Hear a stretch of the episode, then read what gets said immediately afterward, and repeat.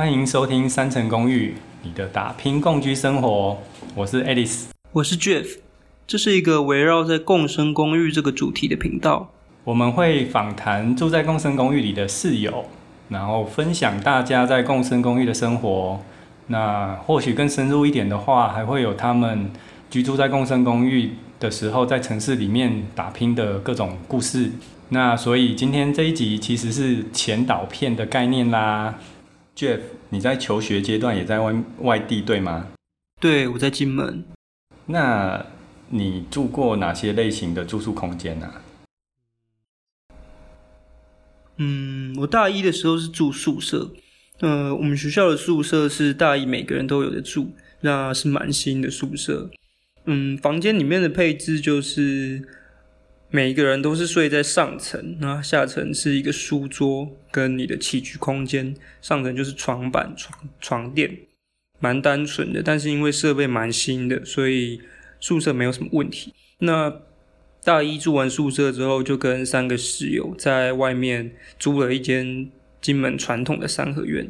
这个金门传统的三合院跟台湾的可能会有一点不太一样。那这个不一样的地方，我觉得之后可以找一集来特别的聊。三合院住了两年，然后结束之后，跟最后一年跟女朋友合租了一间一般的套房。所以，嗯。市面上普遍的租屋形态，大概都有体验过了。那个三合院不普遍哦，台湾要租三合院应该也蛮难的吧？对，我我是说除了三合院以外啦，其他常见普遍的我都住过了。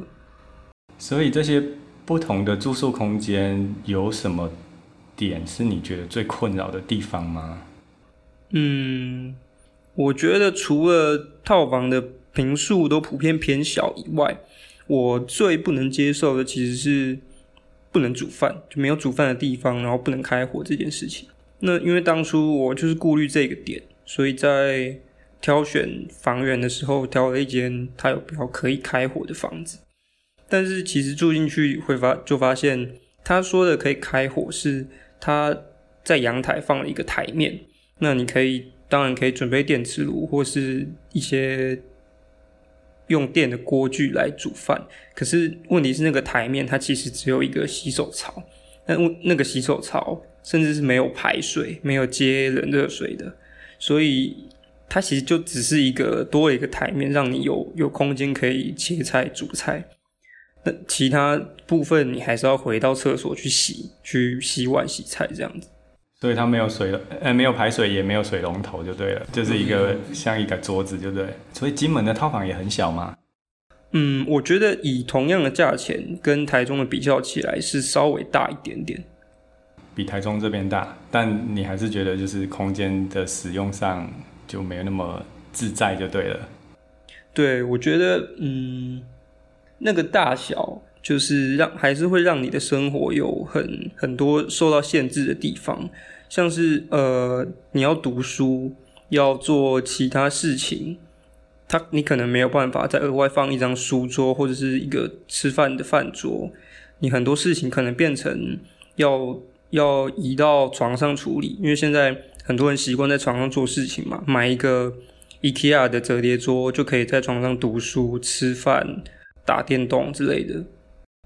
感觉你的住宿经验也是有很多精彩的住故事可以讲。那我也是从高一就离家在外租房子，那其实也住了非常各式各样的房子，应该都住过了。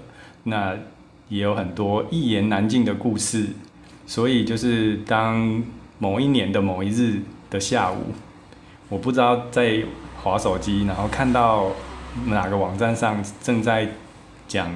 共生公寓在美国的发展的讯息，那这个概念就一直在我脑海里挥之不去。我觉得，哇，这个对于台湾的现有的租屋环境跟状况，应该是一个蛮有趣的新的体验、新的模式。这样，嗯，我们都觉得在台湾，大家习惯住套房的这个生态，其实是有点不太健康的。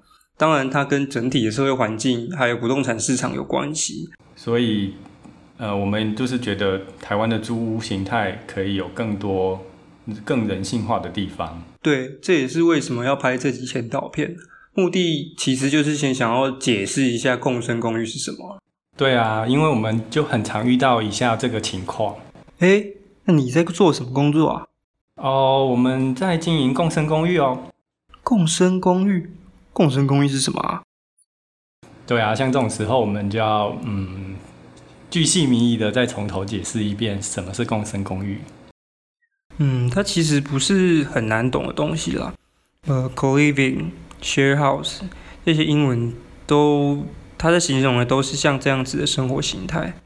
或许就像我常说的，就是月租型的青年旅馆、背包客栈。